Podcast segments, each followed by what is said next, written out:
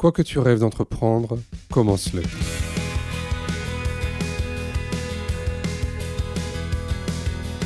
Puis euh, c'est là que j'ai fait le travail de me dire, bon, ça, c'est le c'est la responsabilité de mes parents. Il faut aussi que je m'enlève ce- cette pression-là Oui. de garder ma sœur avec moi Hmm. euh, parce que j'ai ma vie à vivre aussi.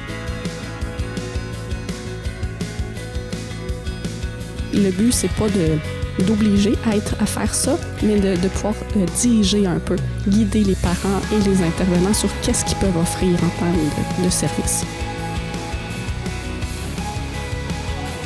Je dirais d'être beaucoup à l'écoute, puis de prendre le temps. Parce qu'on vit dans une vie tellement rapide et tellement... euh, c'est comme un- une obligation de faire à la place d'eux pour arriver. Je suis François Bernard, directeur général du GAPAS, association accompagnant des enfants et des adultes en situation de handicap dans toute leur citoyenneté. Avec Handicap Histoire 2, je vous propose de rencontrer des personnes ayant fait de leur handicap une force.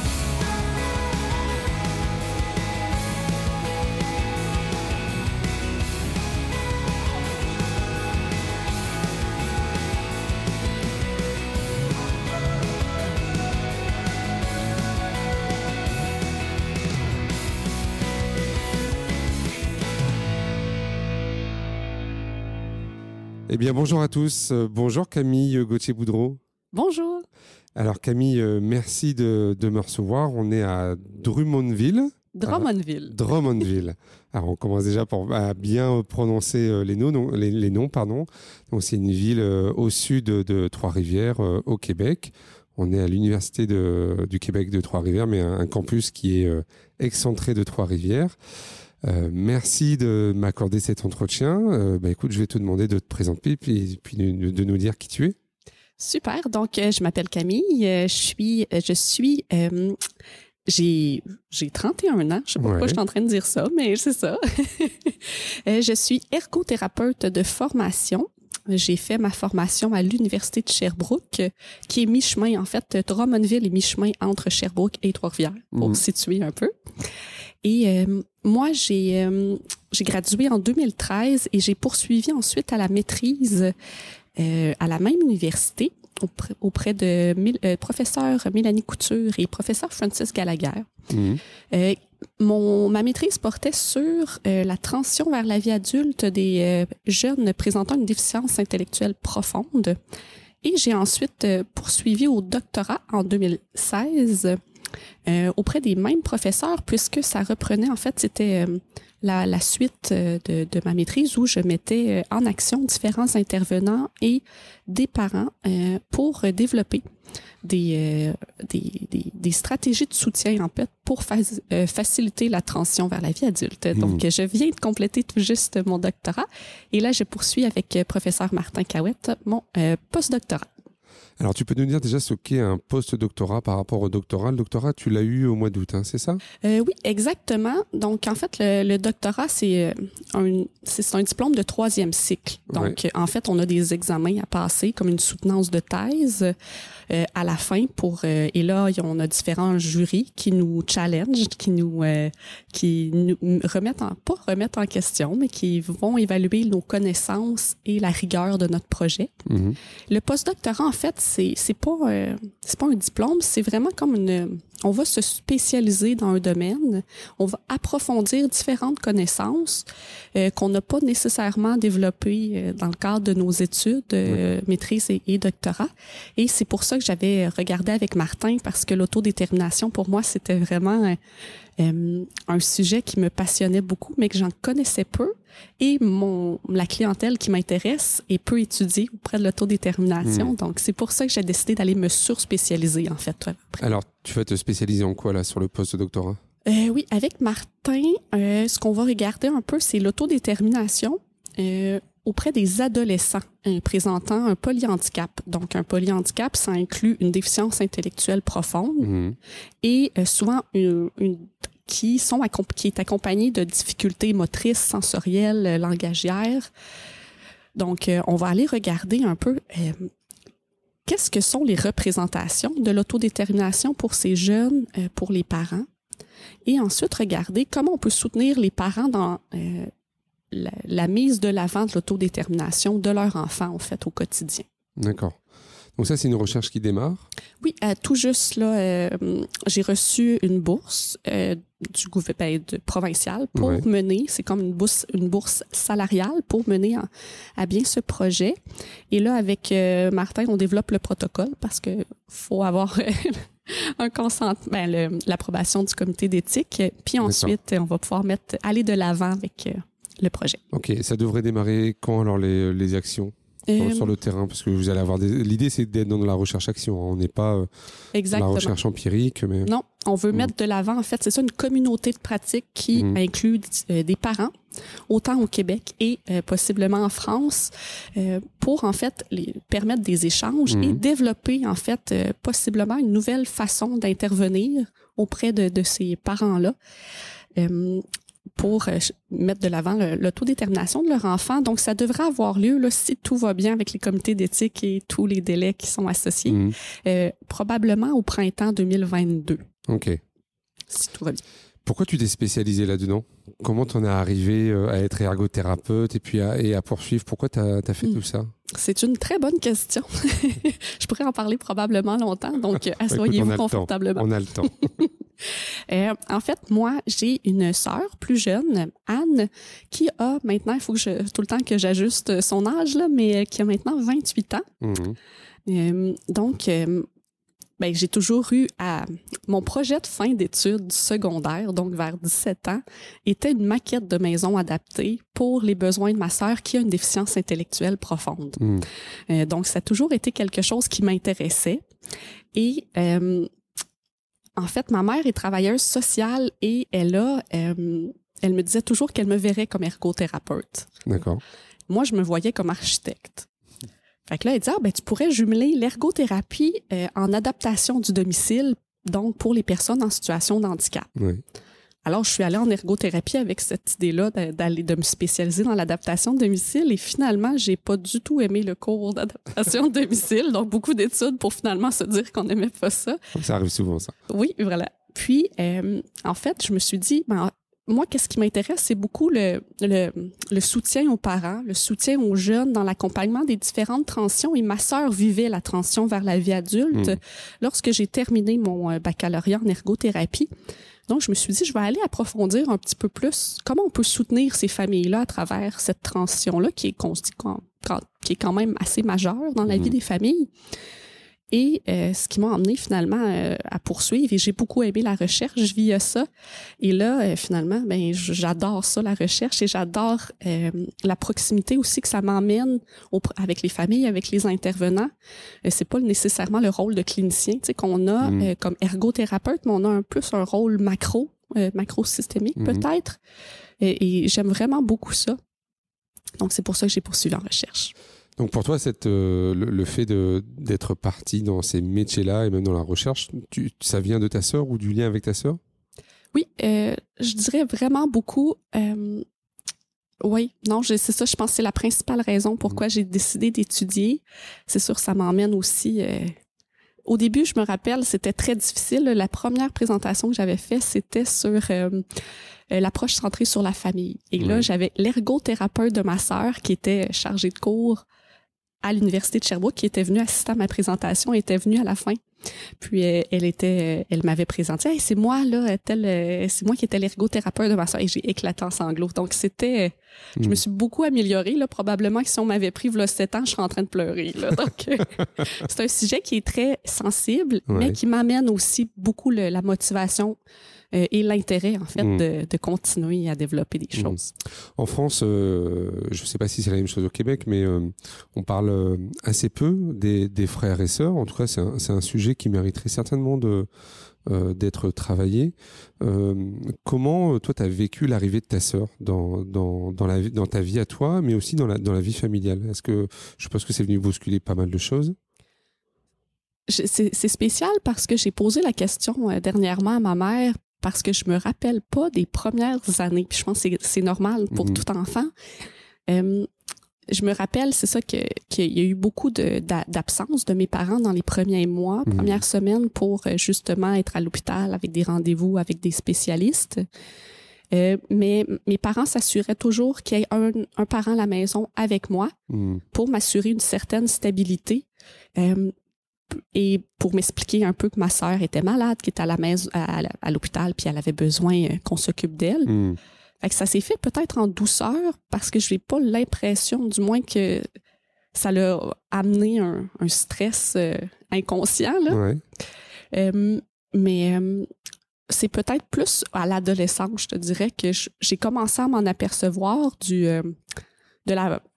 ben, de qu'est-ce que ça occasionnait pour moi en tant que sœur Mhm. d'avoir une sœur avec une des avec des, des difficultés assez importantes là. Ouais. Donc, ouais, c'est, c'est- mais c'est ça, au niveau de la dynamique familiale. euh, je pense que mes parents ont vraiment eu le souci que ça soit en douceur, en fait, et que je ne sois pas mis de côté. Hmm. Euh, par exemple, l'été, euh, il avait, ils prenaient jamais de vacances ensemble pour qu'il y ait tout le temps un avec moi tout l'été. Là, ils se, se changeaient un mois, un mois. Euh, comme Mais vous n'étiez pas forcément en vacances ensemble? Non, exactement. Et je me, c'est à 21, 23 ans que j'ai fait mon premier voyage avec mes deux parents en même temps. Hmm. C'était un voyage en Écosse. Euh, écoute, c'était parce que d'habitude, on, c'est ça, c'était soit avec mon père, soit avec ma mère. D'accord. Sinon, c'était des petits voyages au- autour de, de Sherbrooke. Et pourquoi vous, euh, vous ne pouviez pas partir en vacances à quatre? Hmm. On a essayé euh, plusieurs fois. On, est, on restait vraiment. Soit on allait aux États-Unis près, mais c'était jamais des voyages de plus de cinq heures, par exemple. Hmm. Et euh, c'était beaucoup, beaucoup d'organisation. Euh, J'en avais peut-être pas conscience à ce Mm. moment-là, je l'ai maintenant. Mais pour mes parents, c'était beaucoup d'organisation. Et euh, ma sœur, être en auto pendant plus de deux heures, c'est tout qu'un défi. Hmm. Donc, euh, ma mère devait souvent, on fait, par exemple, ma grand-mère habite euh, à Chicoutimi, qui est à 5 heures et demie de Sherbrooke. Donc, on, on- souvent, on devait planifier, on faisait deux heures de route, on faisait un arrêt. Et là, l'arrêt, il fallait que la chambre soit le plus accessible possible.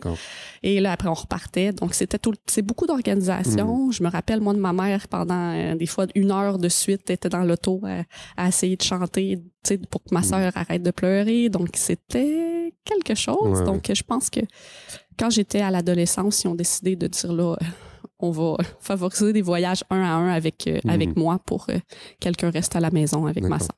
Comment t'as vécu ça, toi, ces, ces voyages-là euh, en un à un, comme tu dis? C'était bien. Ouais. Ça m'a permis, ben c'était bien, c'est, ça m'a permis en fait de créer une relation assez par, ben pas singulière, mais euh, une belle relation euh, avec mes parents, Ouais. parce que ça me permettait de chacun, par exemple, je suis partie à Boston avec mon père à 20 ans, puis avec ma mère, j'ai fait plusieurs voyages, euh, à m'accompagner dans les congrès en fait. Mhm. Ça me permet de, de créer une belle relation, peut-être euh, une relation encore plus riche que Mhm. certaines personnes qui, qui, qui ont pas eu accès à ça. Euh, mais peut-être un peu trop, un peu fusionnel aussi parce que je, je, moi, je suis beaucoup dans le futur de, on dirait que ça m'amène beaucoup de stress aussi, là. Mhm. Donc, euh, mais c'est ça, je l'ai vécu positivement, mais reste que j'aurais aimé ça quand même, faire des voyages, toute la famille ensemble Mhm. mais pas, pas nécessairement avec ma sœur parce que ça demande énormément, énormément de d'attention. Mais c'est ça, le voyage avec mes parents en Écosse à 23 ans, écoute, ce fut extraordinaire. là. Mhm. Est-ce que tu as eu des, des moments où t'as- tu t'es senti un peu seul ou euh, un peu à l'écart par rapport aux besoins de ta sœur? Ça, c'est des choses quelquefois qu'on entend dans les fratries, euh, ben, parce qu'il y a une, entre guillemets peut-être une priorité qui est donnée à l'enfant qui a besoin de soutien euh, fort? Mhm. Pas nécessairement. Je, je me suis pas sentie mis de côté. Je pense vraiment, possiblement que ma, vu que ma mère était travailleuse sociale, elle savait les impacts Mhm. que ça pouvait avoir. Donc, ils ont, je sais qu'ils ont travaillé très fort pour que j'évite de me sentir comme ça. Euh, je- moi, où je me suis sentie le plus seule, souvent, c'était quand j'étais, avant de me coucher le soir, là, au secondaire, donc à l'adolescence, où Mhm. je me disais, qu'est-ce que je vais faire quand mes parents ne seront plus là? Puis pour moi, c'était pas une question de laisser ma sœur aller en hébergement, par exemple. Et ça m'emmenait énormément de stress et je me sentais seule là-dedans. Mhm. Parce que mes parents ne veulent pas. C'est très sensible comme sujet aussi. Bah oui, puis, oui, euh, C'est- de toute façon, c'est une question que toutes les familles se posent. Hein. Mm. Fait que, euh, Ouais, fait que je me suis pas tant sentie euh, isolée. Je Mm. sais que mes parents ont travaillé très fort pour ça. Puis j'ai pas de moment où je me sens, je me suis sentie comme ça qui me Mm. viennent en tête. Si on revient sur cette question-là, est-ce que c'est une question que vous vous êtes posée en famille, de savoir euh, bah, finalement qui allait s'occuper de, de Anne euh, Mhm. euh, une fois que tes parents seront plus là? J'ai- déjà, euh, ben moi c'est ça, j'ai fait un gros travail à l'adolescence parce que ça m'emmenait, euh, ça me prenait des heures m'endormir là, Ah puis euh, c'était beaucoup beaucoup d'anxiété. Et ma mère finalement a décidé de, de me faire voir un psychologue parce que là, elle sentait bien que j'étais hors de contrôle. Mm. Puis euh, c'est là que j'ai fait le travail de me dire bon ça c'est le c'est la responsabilité de mes parents. Il faut aussi que je m'enlève ce, cette pression-là de, Oui. de garder ma sœur avec moi. Mm. Euh, parce que j'ai ma vie à vivre aussi. Ça a été euh, assez difficile comme période pour moi. Mm. Et je pense que mes parents ont le, et comme la majorité, je pense, des parents ont le, le, le désir de garder ma sœur le plus longtemps possible. Mm.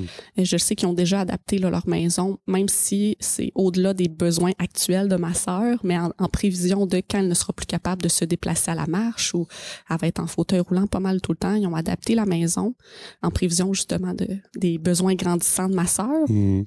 Euh, donc, euh, je pense que c'est ça, le plus longtemps possible. Et moi, je me, l'autre fois, je, je- j'étais avec eux et je me disais, si un jour vous êtes plus dans cette maison-là, puis vous avez à quitter pour telle raison, tu sais, la maison va me revenir. Puis là, Mm. j'aimerais ça, développer, tu sais, rendre- transformer la maison en résidence pour que Anne puisse y rester, que ça soit dans son milieu, euh, puis que ça soit un milieu le plus familial possible aussi, un peu à- en l'honneur de mes parents, tu sais. Mm. Fait que je sais que ça l'avait bien ému ma mère. Et là, j'ai- Mm. j'ai moi-même euh, le, le fait de penser à ça, ça me rend émotive aussi, mais euh, Ça pourrait être une maison qui pourra accueillir d'autres Oui. d'autres personnes? exactement. Donc avec des soutiens euh, tout au long de la journée? Oui, oui, exactement. Puis ils ont une belle cour à l'arrière. Je me dis que ça pourrait être intéressant pour les, les, les, les autres Mhm. personnes avec, euh, avec ma sœur. Donc, des fois, j'imagine comment j'adapterais un peu le- la maison. On est beaucoup dans le futur. Là. Quand, je pense à ça, je me dis, mon Dieu, je suis déjà en train de planifier ça. Puis là, Mhm. mes parents sont encore là pour plusieurs années. Là, Ouais, mais en même temps, euh, c'est bien de, de, de le penser pour l'anticiper un petit peu aussi, parce que si demain ça doit arriver, euh, Mm. tu, tu sais que c'est en tout cas c'est- ça c'est quelque chose que tu voudrais faire. Oui, pour moi, c'est. Ben, je pense que ça sera un compromis entre m'assurer que ma sœur ait les meilleurs soins possibles Mm. Et moi être capable de vivre ma vie aussi. Oui. Ben, je veux des enfants aussi, Mm. puis je sais que ça va être difficile de, de, de, de jumeler tout ça. Donc ça, je trouve que ça sera un bon compromis pour m'assurer que ma sœur vive bien, mais que moi aussi, j'ai Mm. ma vie à vivre aussi. Mm. Et c'est un, un projet que tu aimerais gérer, euh, être gestionnaire de, de ce projet-là ou de le, de le déléguer à, à un autre service communautaire? Ça, c'est une bonne question. C'est sûr, j'aimerais ça garder les, les rênes possibles, Mm. euh, au moins, du moins, avoir un mot à dire. Ouais. Euh, ça, je pense que je serais incapable de pas le faire.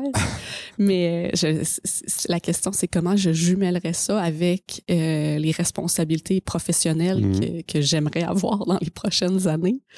Donc, euh, ça va être ça, je pense, à ce moment-là. Mais si je me dis que c'est dans plus de 30 ans, là, euh, peut-être que je vais avoir, euh, je, je vais avoir terminé ma carrière professionnelle Mm. Dans le monde idéal. Ok.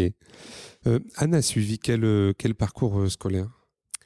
Euh, ben en fait, c'est souvent, on dit le fameux 21 ans. Là, donc, elle a fréquenté, euh, elle, a, elle a débuté l'école spécialisée, qu'on dit Mm. l'école secondaire, euh, vers 5 ans, je pense. Mhm. Puis, elle a terminé à 21 ans. euh, à l'école spécialisée. Donc, une classe, c'est vraiment une école qui, a- qui accueille des personnes avec une déficience intellectuelle modérée à euh, profonde. Donc ça, c'est vraiment, si tu peux expliquer, parce que ça en France, euh, euh, chez nous, on appelle ça autrement. Je pense qu'on appelle ça plutôt des instituts médico-éducatifs ou d'autres d'autres appellations. Vous, ça s'appelle des écoles spécialisées. hein, Oui. C'est ça? Il y a que des enfants, des élèves. Oui. D'ailleurs, on dit des élèves. Enfin, c'est ça. Au Canada, on dit des élèves. hein, Oui, exactement. ce sont des élèves qui sont que en situation de handicap? Euh, oui, oui, oui. Euh, je sais qu'il y en a certains qui ont des troubles de comportement. Mm. il a- par exemple, ma sœur, euh, elle avait dans sa classe d'autres personnes avec euh, une déficience profonde, euh, donc qui ont quand même les capacités similaires. Il lui est arrivé à une, un, un ou deux ans d'être dans une classe où c'était toutes des personnes en, faute, en fauteuil roulant. Mm. Ma sœur est capable de se déplacer. Hmm. Et là, on a tout de suite vu que elle, ses capacités diminuaient là, de façon assez importante parce que justement, on, la- on, on la, on, la, on, on la montait pas vers le haut, mais tu sais, là, les, les autres personnes descendaient un peu ses capacités Mhm. vu se déplaçaient tous en fauteuil, donc elle restait assise toute la journée. D'accord.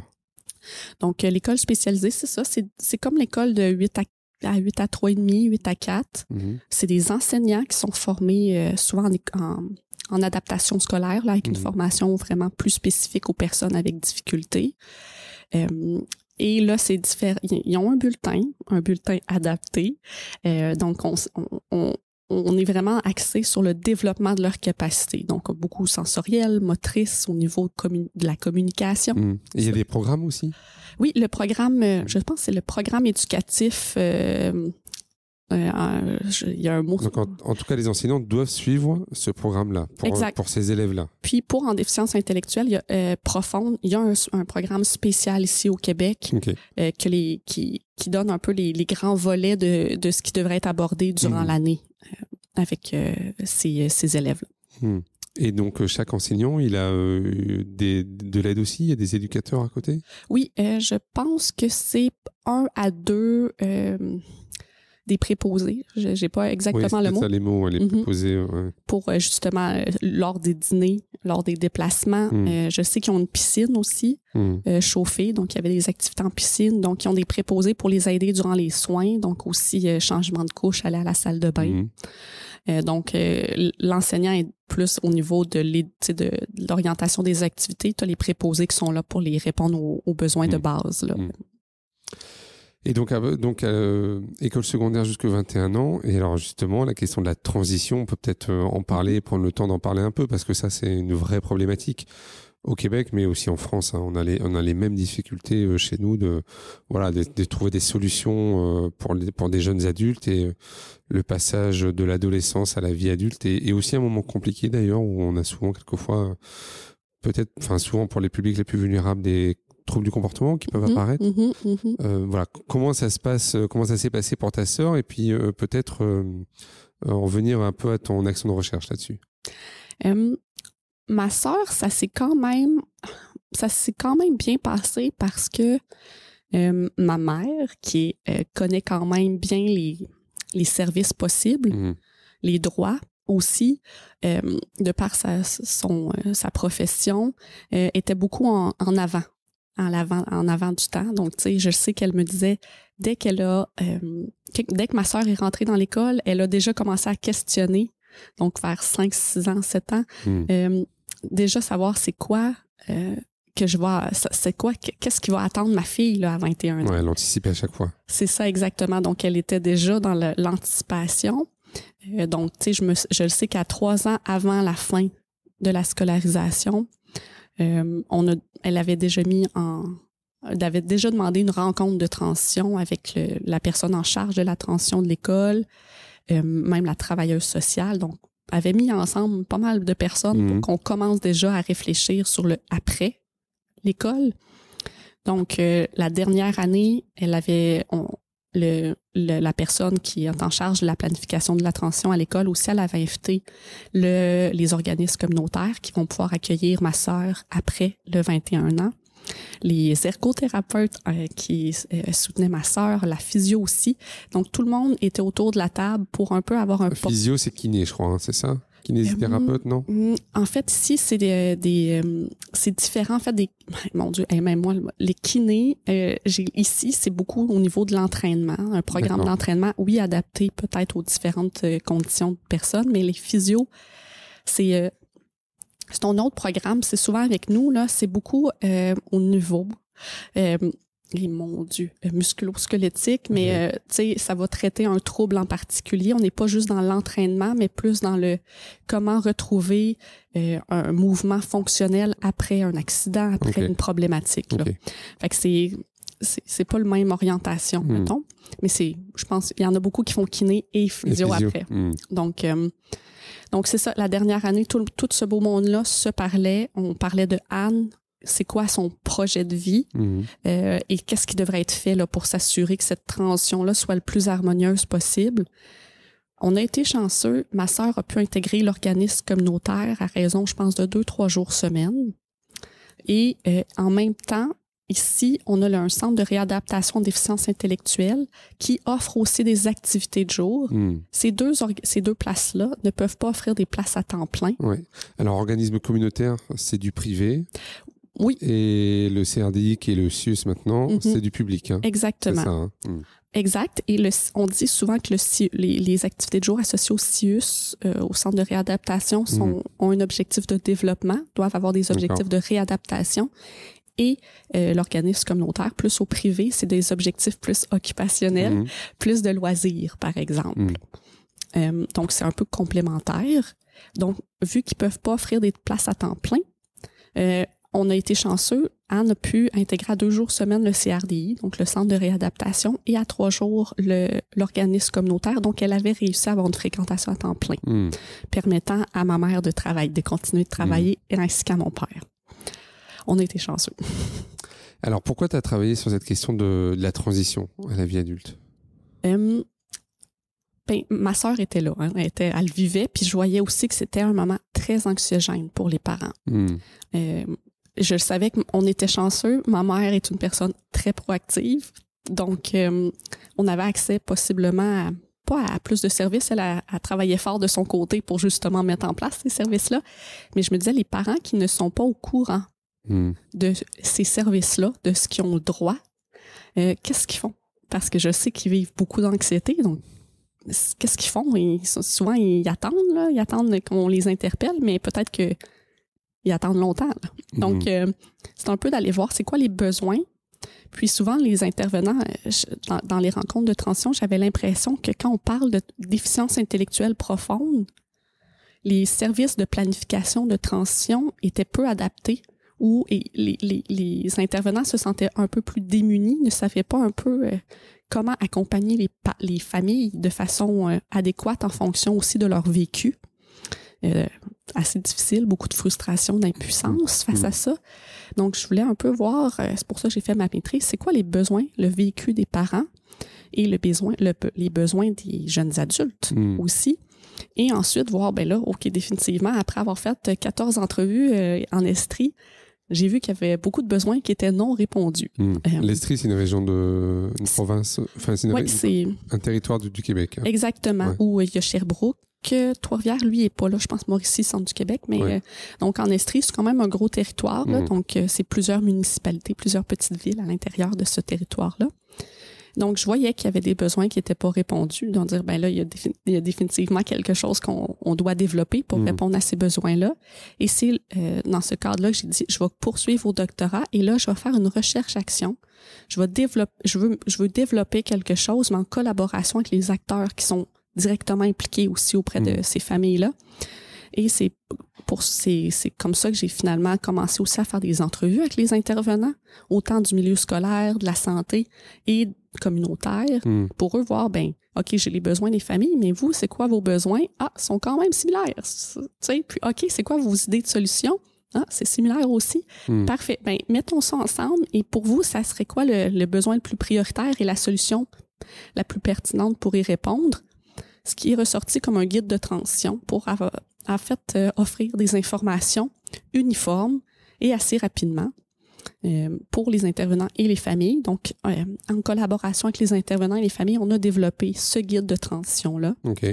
euh, qui se veut une base, qui se veut une inform- des informations que, accessibles à tous pour orienter les services. Mm. Qui, le but, c'est pas de d'obliger à être à faire ça, mais de, de pouvoir euh, diriger un peu, guider les parents et les intervenants sur qu'est-ce qu'ils peuvent offrir en termes de, de services. Alors, les familles, elles doivent consulter ce guide à, à partir de quel âge de leur enfant? Tu vois, il faut démarrer quoi? à 12 ans, 14 ans euh, Après? Ben, moi, je dirais, ben, c'est ça. Ça dépend des parents parce que, tu sais, par exemple, ma mère se questionnait, elle, assez rapidement. Hmm. Donc, pourquoi pas, justement, elle a, elle a, euh, elle a été euh, confrontée à, en fait, au manque de, de, de, de services et de soutien des, des, des, des- des professionnels qui lui disaient, ben, c'est ben trop tôt pour penser à ça. Mais Mm. moi, moi, j'ai déjà commencé à y penser. Y a-t-il quelque chose que je peux avoir au moins pour me guider un peu? Donc, ma mère, elle aurait pu avoir ce guide-là assez rapidement pour Hmm. savoir qu'est-ce qui s'en vient. Il y a des parents qui disent, ben, tu sais, moi, je, on, le sait, là, donc peut-être, tu sais, eux, ça pourrait être trois ans à l'avance, tu sais. Mhm.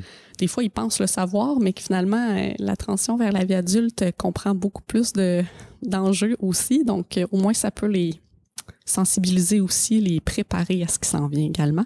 Donc, je dirais, ça dépend des parents. Mhm.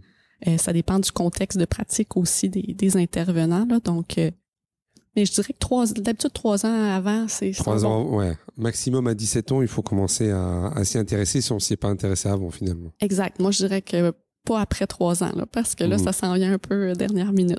Ok, tu peux nous redire ce qu'on retrouve dans ce guide-là? Oui, ben Donc, il est, il est téléchargeable? Oui, on, exactement. on Euh, mettra hein, sur le podcast, euh, dans les commentaires, on aura, euh, parfait. on, on aura le, le lien pour pouvoir télécharger. Dans ce guide-là, on retrouve tout d'abord une. En fait, c'est une demande des intervenants de dire, ben, il y en a, il y a- certains nouveaux intervenants qui ne savent pas c'est quoi la déficience euh, intellectuelle profonde. Donc, c'est sûr que quand on ne sait pas à qui on a, on- à, à qui on a affaire, c'est Mm. quoi leur capacité, c'est difficile après d'orienter les projets de vie et les interventions pour y arriver. Donc, une définition assez sommaire, là, on, on c'est pas un cours complet là-dessus, mais euh, de la déficience intellectuelle profonde, la transition pour les parents qui ne savent pas non plus c'est quoi que ça comporte, cette transition-là. Et ensuite, c'est les différentes actions possibles en fonction de trois phases. La première phase, qu'on dit souvent la première année de, planification de la transition, c'est celui qu'on va, euh, on va essayer d'identifier c'est quoi le projet de vie du jeune. Donc, c'est quoi, qu'est-ce qu'il veut faire? Pour lui, c'est quoi ses intérêts, ses forces et ses défis? Et comment on pourrait le faire en sorte d'avoir un projet qui lui permette que ça fasse du sens à l'âge adulte? Ok. Et pour ça, on retrouve justement un- une grille d'observation que les, euh, les enseignants, que les familles peuvent euh, compléter pour un peu avoir un portrait du jeune. Donc, au niveau de sa communication, comment il communique? Euh, c'est quoi au niveau des sensoriels? C'est quoi les stimuli qui vont lui permettre de, de s'éveiller, euh, de s'engager de façon optimale dans l'activité, les moteurs de la communication? Donc, juste de commencer, du moins durant cette ce- cette première année de planification à réfléchir à qu'est-ce que le jeune voudrait s'il est en mesure de nous parler. Certains peuvent euh, parler, donc tant mieux, on l'implique au maximum aussi. Donc, ces premières phases, c'est justement de, de commencer à, à identifier son projet de vie. Et euh, un besoin des parents qui ressortait beaucoup, c'est on aimerait ça, nous aussi, avoir du soutien. Parce que là, en ce moment, on a une approche très centrée sur euh, l'enfant personne la personne. Mais les parents vivent aussi beaucoup, beaucoup, beaucoup de, de- de- vécu émotionnel particulièrement difficile. Donc, euh, ils aimeraient ça aussi qu'on s'intéresse un peu à eux. C'est pas tout le monde non plus, mais au moins leur Mhm. offrir la possibilité.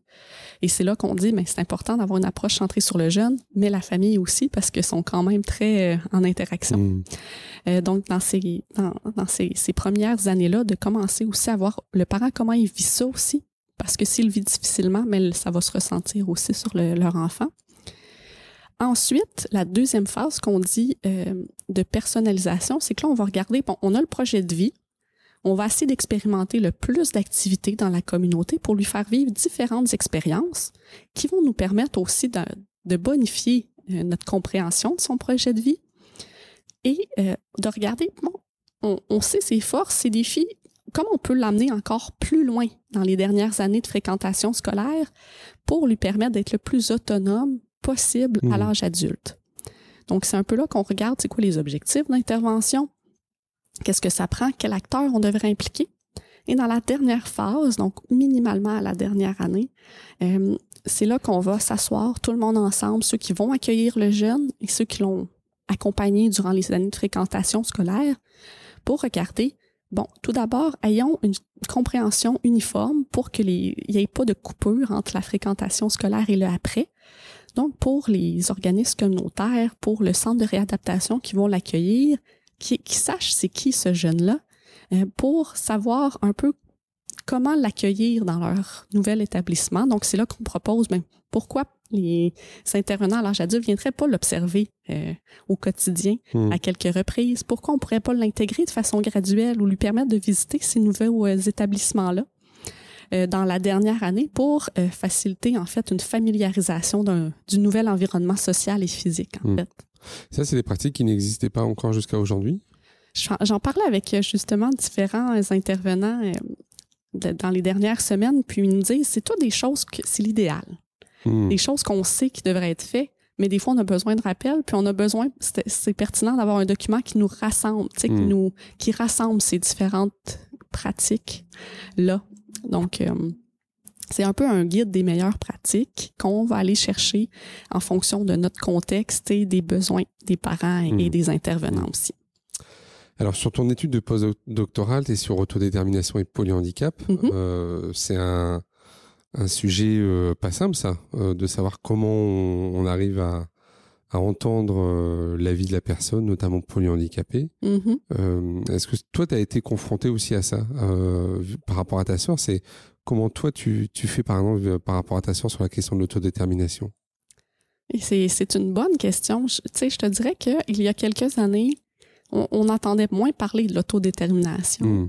Euh, donc, c'était beaucoup. euh, on a tout le temps été sensible au fait de maximiser l'autonomie de ma sœur, de ne pas faire à la place d'eux, malgré que c'est très difficile quand même. Tu sais, quand on est dans un monde très rapide et de d'efficience, et après ça, prendre le temps et lui permettre de faire euh, la partie de la tâche qu'elle est capable de faire. Mhm. Des fois, c'est facile de dire je vais le faire à la place d'eux. tu sais. Ouais, ouais. Puis, euh, c'est vraiment, je pense, en, en, en rencontrant euh, professeur Cahouette, en, en me sensibilisant au niveau du concept d'autodétermination que j'ai commencé à en parler avec ma mère, qui a déjà eu beaucoup d'ouverture à ce niveau-là, Hmm. qu'on a dit, bon, mais comment, c'est c'est quoi l'autodétermination de Anne, tu sais? Puis, euh, c'est spécial mais parce que là, on, c'est presque le sujet qu'on dit tout le temps chaque, à chaque fois que je les vois, là. Mais, tu sais, par exemple, ma mère est toute heureuse parce que là, elle a su que Anne, après avoir mangé son souper, elle était en mesure, tu sais, elle se, elle comprenait pas pourquoi, à un certain temps, là, elle se déplaçait vers la salle de bain elle-même. Hmm. Ma mère a dit, ben non, elle est juste perdue dans, dans la maison, là, tu sais, on va la ramener dans la chambre, c'était sa routine. Mais là, finalement, on, on abordait, en, plus qu'on abordait, en fait, ce concept-là, on s'est dit, ben, peut-être qu'elle veut nous dire quelque chose. Hmm. Tu sais, peut-être que c'est vraiment voulu, ce, ce comportement-là, de Mm. se déplacer vers la salle de bain. Et là, maintenant, on a compris qu'elle se déplaçait parce qu'elle avait envie d'aller à la selle. Hmm. Puis là, maintenant, ben, ma mère, elle la laisse aller. Puis, ça fait qu'elle est capable d'aller à la selle de façon autonome. C'est sûr qu'après, il faut la, la- la changer, mais au moins, Mm. elle ne le fait pas dans sa couche. Hmm. Pour elle, c'est une façon de s'auto d'être autodéterminée, de dire ben j'ai envie d'aller à la toilette et on me donne la possibilité de le faire. Euh, idée- même chose pour euh, ma mère se sentait bien mal au début aussi, il y a quelques mois, de dire ben, sais, euh, la fin de semaine, là, ma so- elle- dans sa tête, elle avait l'obligation de la stimuler. Donc là, elle se dit, ben, on va passer l'aspirateur, on va, elle va m'accompagner, euh, on va chanter, on va faire ça. Mais ça faisait que ma mère, à la fin de la journée, elle était épuisée. Hmm. Et là, je disais, mais tu sais, elle est stimulée toute la journée, là. Tu sais, moi, la fin de semaine, là, durant la semaine, là, mais la fin de semaine, j'ai besoin, moi aussi, de calme et de, de, de prendre ça à mon rythme. Hmm. Pourquoi Anne, n'aurait pas ce besoin-là et ce droit-là? Donc là, elle s'est dit, ben, OK, je vais regarder un peu. Des fois, Anne, elle essayait d'aller dans sa chambre, mais là, ma mère dit, non, ben, pas- elle peut pas être dans sa chambre euh, tout le samedi. Mais si elle est capable de sortir de sa chambre, alors pourquoi on la laisserait pas justement nous indiquer Hmm. quand elle veut sortir, ben on va la- puis après ça on va l'asseoir, puis c'est elle qui va nous indiquer qu'est-ce qu'elle a envie de faire. Donc elle est en mesure de le faire, il faut juste être à l'écoute maintenant. Ta maman a été formée à l'autodétermination ou c'est toi qui as amené euh, C'est moi. Ben, je pense que mes études jouent beaucoup, mais euh, ben, je participe aussi à beaucoup de congrès, donc on- Mm. c'est quand même euh, des, de plus en plus on en parle, donc on est amené aussi à se questionner. Puis euh, j'ai aussi développé un cours à option là, euh, pour les étudiants à l'université en ergothérapie. Oui. parce que je trouvais on n'aborde pas du tout la déficience intellectuelle. Et moi je trouvais ça c'est en tout cas, je trouvais ça quand même difficile parce Mm. que on a à intervenir. Notre rôle est en émergence en ergothérapie. Mais les étudiants souvent ça leur fait peur d'intervenir auprès de ces jeunes là parce qu'ils n'ont ils en ont jamais entendu parler. Et ils ont cette vision là possiblement de de personnes avec troubles de comportement ou qui cette vision là de on, on fait beaucoup à la place d'eux il y a pas Mm. beaucoup d'options de Mm. pas beaucoup de potentiel de développement donc, j'ai développé ce cours euh, à option-là d'une semaine et je suis allée suivre là, la formation de- Martin Cahouette sur l'autodétermination 101 pour avoir une base. Et là, toi, bon, tu sais, on apprend beaucoup plus là-dessus. Et là, c'est sûr que plus que je l'enseigne, plus que là, ah, ça, ça m'emmène à être plus ouvert, puis à trouver Mm. des exemples concrets aussi à partager. Là, donc, euh, Quel conseil tu pourrais donner à une famille qui, qui voudrait justement essayer de, de, de mieux prendre en compte euh, la parole de, de leur enfant ou en tout cas de, de l'autodétermination de leur enfant?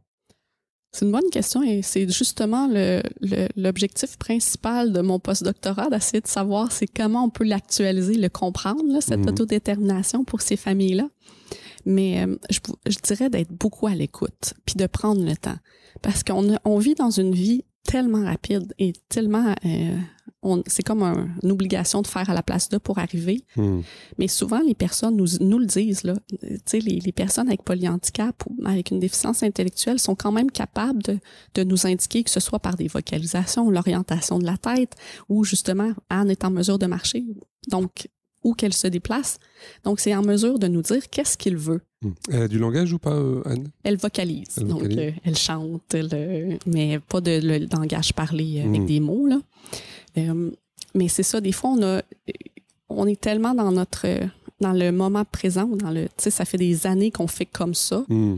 que là on se dit ben la personne continue à évoluer elle aussi puis des fois on a une idée préconçue de qu'est-ce qu'elle veut donc on, va le faire comme ça parce qu'on a cette idée là mais peut-être que cette personne a évolué ou tu sais c'est pas ce qu'elle veut donc si on, Mm. on leur- lui laisse un peu plus de temps pour nous l'indiquer parce que veut pas le traitement de l'information est plus lent donc si on lui laisse la chance et on est plus ouvert et, à l'écoute euh, ça va nous permettre de découvrir beaucoup de belles choses. Hmm. Comment ça s'est passé la, la crise euh, pandémique euh, pour, pour ta famille euh. Parce que vous avez connu aussi confinement, je crois, et et il y a eu arrêt des services aussi euh, Mhm. Ah oui, communautaires. oui euh, ça a été très difficile, Mhm. vraiment. Euh, surtout, euh, c'est au printemps, euh, le premier printemps. Là, Printemps euh, 2020. Oui, exactement. Parce que là, euh, les services d'activité de jour, dans les deux, autant privés que au CIUS, ont dû arrêter. Euh, mes parents ont dû, donc mon père a arrêté de travailler, ma mère est à la retraite, mais ça faisait qu'il s'occupait de ma sœur du matin au Hmm. soir. Mm. On avait arrêté aussi des préposés qui venaient à la maison le matin pour s'occuper de ma sœur. Donc là, c'était du euh, sans arrêt. Mm. Et là, en plus, ma mère, avec son, tu sais, justement, son idée de là, euh, elle aussi, il faut pas qu'elle perde des capacités. Donc là, il elle se mettait aussi cette pression-là de, d'avoir à la stimuler, donc jouer le rôle, en fait, Mm. de, l'en- de, de l'intervenant. Hein? C'est, puis de, justement, des préposés. Donc, c'était euh, beaucoup de rôles en même temps à jouer. Euh, en plus de eux, leur propre vécu, leur propre anxiété de la COVID, là, on Hmm. s'entend. Et ça a été très difficile. Et c'est pour ça aussi, là, moi, je voyais, je voyais mes, mes parents qui, écoute, j'avais peur, là, tu sais, pour que j'aie peur, il faut vraiment que, j'ai, que, que, que ça soit, qu'ils soient tombés assez bas. Et c'est un peu là, en fait, que j'ai interpellé euh, Radio-Canada, là, ou un téléjournal et tout ça pour dire, là, on a besoin d'en entendre parler, que dire, là, tu sais, ils- ces familles-là qui sont très isolées, qui Ouais. ils ont plus accès à tous les services qui leur permettaient juste de garder la tête hors de l'eau. Donc là, ils sont en train de... On les perd, là. Hmm. Et c'est là qu'on a eu un reportage qui sont venus à la maison pour juste euh, qu'on voit qu'est-ce que ces familles vivent là et que là, les services communautaires ont besoin de soutien parce que c'est pas... Tu sais, j'en parlais avec les... ces intervenants de l'organisme communautaire, puis ils disent, nous, on veut réouvrir, mais on n'a pas le soutien actuellement pour nous permettre de réouvrir en, Mm. en fonction d'être en sécurité, de permettre la sécurité de, des personnes qui nous fréquentent. Donc, euh, donc c'est un peu un, un cri du cœur de dire là, s'il vous plaît, intéressez-vous aussi aux organismes communautaires pour leur donner la possibilité d'offrir leurs services. Puis euh, dans les, j'ai pas le, c'est pas, je pense pas du tout que c'est moi, euh, puis c'est notre ce cri du cœur là de ma Mhm. famille qui a, qui a développé tout, mais dans les services, je pense que ça l'a amené d'autres cris du cœur un peu partout au Québec. Et là, dans les jours, jours suivants, ou une ou deux semaines, les organismes communautaires ont eu l'opportunité de réouvrir avec un plus petit ratio. Mais ça, là, ça a fait une énorme différence pour mes parents. Hmm. On arrive euh, sur, sur la fin de, de- de notre entretien. J'ai encore quelques questions. Euh, si demain, euh, tu, tu pouvais être ministre euh, de la Santé et des Affaires sociales, euh, Mhm. provinciale, on va dire, on va pas dire fédérale, on va rester sur, sur la province de Québec, quelle première décision tu prendrais par rapport euh, au handicap, évidemment? Hmm. Je, je pense que j'ai deux actions qui me viennent en tête. Euh, je dirais, bon, c'est sûr qu'on fait face à une pénurie de personnel. Fait que mettons mhm. qu'on aurait tout le personnel qu'on voudrait pour y répondre. Alors c'est vrai, on est en plein emploi ici au Québec. Hein. Oui, oui, oui, c'est très difficile. Mhm. Donc, euh, si on avait tous ces personnes-là super motivées à venir travailler dans les, euh, dans les centres d'activité de jour, je dirais de, de permettre euh, que les jeunes avec une déficience intellectuelle profonde ou, toute, toute personne avec une déficience intellectuelle puisse avoir accès à assez à, des occupations, à des occupations, des activités qui font du sens, euh, des activités dites normalisantes quand même, hmm. valorisantes et valorisantes hmm. également aussi, dans le sens que euh, il peut savoir assez de personnes justement pour répondre aux besoins de base, oui, mais là d'aller plus loin encore pour dire ben on va aller, on va faire des activités, on va aller à l'épicerie. Tu sais, des activités, pour eux, ça fait énormément de sens, puis ils développent tellement de capacités en même temps. On va aller euh, cueillir des pommes, on va aller au musée, on va aller euh, au cinéma, on va euh, aller magasiner, puis en même temps, ben, tu sais, pourquoi on pourrait pas même, tu sais, soulager certaines tâches des parents, de dire, ben, vous savez, on va aller faire l'épicerie, hein, tu sais, mm. je sais pas créer des projets à long terme. Tu sais, je, me, je sais a certains organismes ici au Québec qui font des marchés de Noël, donc, ça permet de les engager dans, des dans un projet valorisant pendant plusieurs mois. Et donc, euh, des, des euh, on, a, on a essayé de mettre en place un spectacle. On nous en parle encore, on n'a pas pu le faire parce que euh, il y a eu la COVID hmm. une semaine avant le spectacle, mais ça a été pendant six mois. Ils ont eu des cours de théâtre, des cours de musique, des cours de danse, et c'est eux qui développaient le spectacle. et donc, se sont engagés, là, vraiment hmm. corps et âme, dans ce projet-là. Donc, de mettre en place des projets signifiants et valorisants pour ces personnes-là. Euh, et ça, ça prend du soutien financier pour les organismes communautaires et ça prend du personnel pour agir en surplus, en fait, pour mettre en place ces projets-là. Hmm. Donc ça, je dirais que ces jeunes-là, à l'âge adulte, puissent avoir accès à des projets comme ça. Ça fait une énorme différence, au même titre que nous, ça fait une grosse différence. Hmm. Euh, et je dirais après de ne pas oublier les familles. Hmm pour moi, je, je, me bats. Je pense que je, je, ça va être mon cheval de bataille pour les prochaines années, mais les, les, parents, les fratries vivent beaucoup euh, d'émotions à différents titres. C'est selon la personnalité, le contexte, mais ils ont besoin eux aussi d'avoir accès à du soutien mm. euh, et de ne pas avoir à, se battre pour l'avoir, en mm. fait. Parce que c'est payant quand tu as, besoin d'un soutien psychologique, par exemple, ou d'aller voir un psychologue. Euh, comment ça marche ici? Bon, euh, par exemple, moi, si je voulais aller voir un psychologue, ben là, il y a énormément de temps d'attente là, en fonction de la COVID, mais oui, je devrais aller au privé. Euh, les parents, je pense qu'ils doivent aussi aller au privé. Donc, ça fait soit une démarche de trop. Mmh. Vraiment, là, euh, ils sont, de toute façon, ils sont en mode survie. Là, fait que c'est une démarche de trop pour aller ah avoir ah accès à ce service-là. Puis en fait, il faudrait pas attendre que ça aille mal pour. Euh, faudrait que les, les, services publics puissent déjà le proposer, même dans l'accompagnement des, des enfants ou des jeunes adultes, quoi. On est dans l'intervention, on n'est pas dans la prévention ici. Hmm. Euh, puis ça, c'est un, un enjeu de fond, là, définitivement. C'est pas pour plus dans la prévention? Ben oui, tu sais, hmm. prévention des parents qui sont épuisés, euh, hmm. et qui là doivent aller mettre leur enfant en hébergement, c'est contre leur volonté, mais qui ne sont plus capables de le faire. Les troubles de comportement des jeunes qui apparaissent par manque de, de services stimulants, valorisants. Hmm. Euh, tu sais, souvent, ils naissent pas avec un trouble de comportement. Il le trouble de comportement arrive par, hmm. par l'ennui, par une réponse inadéquate aux besoins.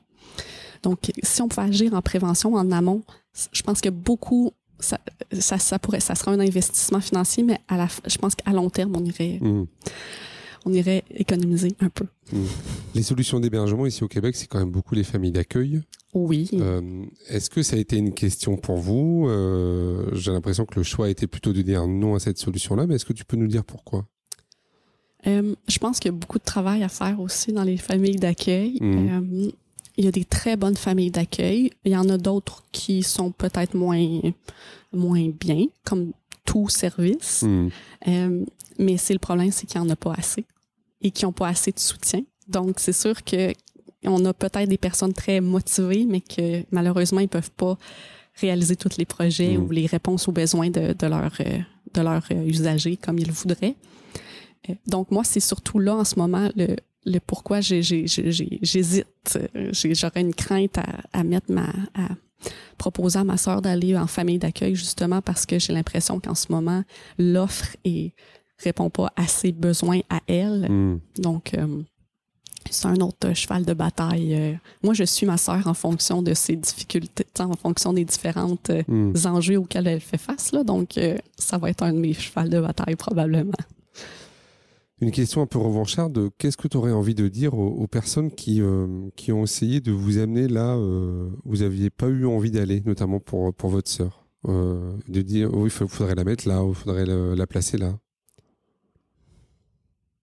On n'a pas eu, et on n'a pas été très confronté à des personnes qui nous, euh, qui nous, qui, qui nous emmenaient à des places où on voulait pas aller. Euh, on a toujours eu des personnes qui étaient à l'écoute des besoins, mais qui étaient démunies aussi en, en sachant que on le sait, on le sait que vous auriez besoin de ça, mais on peut pas vous l'offrir. Euh, donc, on n'a pas encore été confronté à ça, à des personnes qui nous, euh, qui nous obligent à des actions ou à des choses qu'on voudrait pas.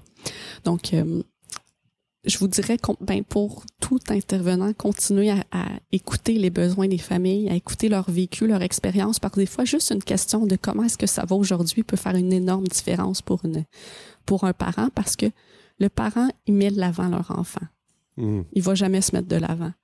Fait que des fois, juste la question comment est-ce que ça va aujourd'hui, ça va faire une grosse différence, je pense, Mm. autant dans, la, dans la, la place pour le parent que pour une fratrie, par Mm. exemple. Si tu pouvais revenir dans le passé, notamment euh, à ton adolescence, euh, quand tu n'arrivais pas à dormir, à t'endormir, qu'est-ce que tu pourrais te dire à toi-même? Qu'est-ce que tu aurais envie de te dire? Ça va aller, Ça va bien aller? Ça va bien aller. euh, ben, je pense que c'est exactement ça. C'est une expression typiquement québécoise, je crois. ça. Ah, écoute, je mettrais des petites euh, des arcs-en-ciel partout là, ça. Mais je pense que c'est- de me le rappeler puis de me- d'aller beaucoup dans le moment présent, c'est pour dire là, ça va bien. Hmm. reste là. Parce que euh, c'est ça, le moindrement que je, comme mon cerveau commençait à partir dans le futur, là, moi je partais aussi là. Donc, euh, de me ramener dans le futur et de pas attendre. euh, De travailler dans le présent. oui, oh, oui, ben Oui. exactement. Merci. Tu vois, je suis, le genre- je suis même dans mon vocabulaire, je parle dans le futur, mais euh, c'est ça, de s'ancrer dans le moment présent, puis de s'ancrer dans les choses positives qui se passent, dans les petits succès, Hmm. euh, et de pas attendre. tu sais, Ma mère a probablement attendu longtemps avant de me faire consulter. Je me rappelle, là, c'était presque une obligation. La psychologue était là. Moi, je pensais qu'elle venait pour ma soeur, Ah oui. pour ma mère. Euh, et là, elle a dit non, c'est pour toi, Camille. tu sais. Puis probablement qu'on a attendu trop longtemps. Hmm. Que je, je puisse juste parler de, de comment je me sentais. Hmm. C'est pas de, de tout changer, de- mais c'est juste de, de ne pas en parler juste à mes parents, mais d'en parler à quelqu'un de neutre. Là. Donc, encore une fois, d'agir en prévention. ouais. Euh, comment tu progresses, toi? Est-ce que tu as des lectures? Est-ce que tu écoutes des choses? Euh, je, je progresse en faisant de la recherche, Mhm. mais euh, je progresse, où, je- où je progresse beaucoup, c'est des lectures, oui, mais c'est toutes les discussions hyper intéressantes que j'ai avec les des intervenants qui sont qui ont cette, cet amour-là pour ces personnes-là Mhm. et qui, sont, qui ont leur vision aussi. Euh, J'apprends énormément de ces discussions-là. J'apprends énormément aussi de discussions avec d'autres familles. Euh, le partage du savoir expérientiel, il n'y a rien de mieux, Mm. définitivement. Puis c'est pour ça qu'on veut aller dans les communautés de pratique. Les parents ont un savoir extraordinaire qu'on ne met pas assez de l'avant. Et euh, c'est pour ça que je veux aller approfondir ça dans mon postdoctorat parce que je trouve que c'est une ressource qu'on Mm. exploite. Il y a un moment pas. qui t'a particulièrement marqué dans ces échanges-là avec les familles? Hmm. Eh, c'est une bonne question. Ou avec un intervenant J'ai de la misère, j'ai de la difficulté à, à mettre un doigt sur un échange en particulier, mais euh, je, je pense que c'est la dernière semaine, j'ai eu une discussion avec euh, euh, une conseillère pédagogique qui avait la même, un peu la même vision de moi au niveau de l'autodétermination, par exemple, de Mhm. ces jeunes-là et de qu'est-ce qu'on devrait leur offrir en termes de services. Et euh, sa, sa vision concrète des choses quotidiennes, des stratégies, des petites stratégies, pour moi, veut, veut pas. Tu sais, j'ai une vision très macro, Mhm. euh, donc oui, très théorique, mais elle m'amenait en fait des actions concrètes pour arriver à cette vision théorique-là. Mhm. Et pour moi, ça, c'est très riche en information, autant pour le transmettre aux étudiants que pour moi, accompagner des familles qui me posent la question. Fait que je vous dirais que toute personne qui m'emmène cette vision-là concrète, pour moi, c'est euh, c'est beaucoup. Ok. Où est-ce que, comment on peut suivre euh, tes travaux? Est-ce que tu es sur les réseaux sociaux? Est-ce que comment tu publies? Ou est-ce qu'on peut consulter Mhm. euh, les publications? Bonne question. Ça, c'est définitivement pas ma force. Euh, je suis sur les réseaux sociaux, mais je publie pas beaucoup. D'accord. Tu es sur LinkedIn ou pas? oui, mais c'est pas, très- c'est pas très à jour. D'accord. Fait que c'est- quelque chose que je devrais faire en Oui, je crois. Oui. bon, oui. Fait que ça, à voir, là, il y a moi, mais il y a pas grand-chose dessus. Ok. Euh, je vais parler aussi, là, je pense que via la chaire, je pense que ça serait une bonne, une bonne façon. Je sais Mm. que professeur Cahouette, il en diffuse déjà aussi. Oui. L'Institut universitaire, là, au moins pour mon guide, j'aimerais ça les interpeller pour Mm. qu'ils puissent le rendre accessible. Mais bon, OK, LinkedIn, j'en- j'entends que ça devrait être quelque chose. euh, Oui, alors là, tu vois, LinkedIn, c'est plus sur la dimension professionnelle. Après, euh, les familles, on va plus les toucher avec des réseaux comme Facebook, par exemple. mhm, Euh, parce que ça peut aussi intéresser des familles d'avoir le guide euh, à un moment donné. mhm. C'est- C'est ça. J'ai aucun, dans le sens, des fois, il y a tellement de groupes, par exemple, sur Ouais. Facebook, des choses, c'est difficile de d'avoir accès à l'ensemble des Mm. personnes.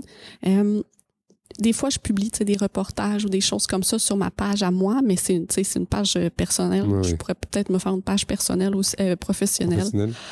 Euh, C'est c'est pas ma force. Ouais. Ça, là, je sais. Puis pourtant, de, c'est un- on est de plus en plus vers ça là, dans, ce, dans le monde euh, actuel. là. donc, euh, ça, ça pourrait être un objectif de postdoctorat. Je pense que Martin est quand même très bon là-dedans, donc euh, je pourrais euh, développer ça. Et dernière question, c'est quoi ta recette pour garder le sourire? Euh, faire quelque chose que j'aime. Je parlais à ma mère hier, puis je lui dis pourquoi, tu sais, en- comme chercheur, ben futur chercheur, comme professeur aussi, mon, tu sais, puis je pense que tout le monde, là, on s'en met beaucoup sur les épaules. Mais pourquoi on se, je disais, pourquoi on se fait subir ça, tu sais? Mais c'est que j'aime ça. J'aime ça. J'ai l'impression que le peu que je fais, parce que des fois j'ai l'impression que j'aimerais tellement faire plus, mais j'ai l'impression que je fais une mini différence. Que tu fais une Mini différence dans la vie de mes parents. Hmm, J'ai l'impression que j'ai mini contrôle sur l'incontrôlable. hmm. Euh, mais j'aime ça. J'aime ça. Euh, je- fais quelque chose au niveau professionnel que j'adore et ça vient toucher directement ma vie personnelle. Donc, je pourrais pas demander mieux. Hmm. Eh ben, écoute, je te propose qu'on termine là-dessus. C'est une super note positive. Merci beaucoup, Camille. Merci beaucoup à toi. À bientôt. Au revoir. Bye. Voilà, vous avez écouté cet épisode de Handicap Histoire de jusqu'au bout.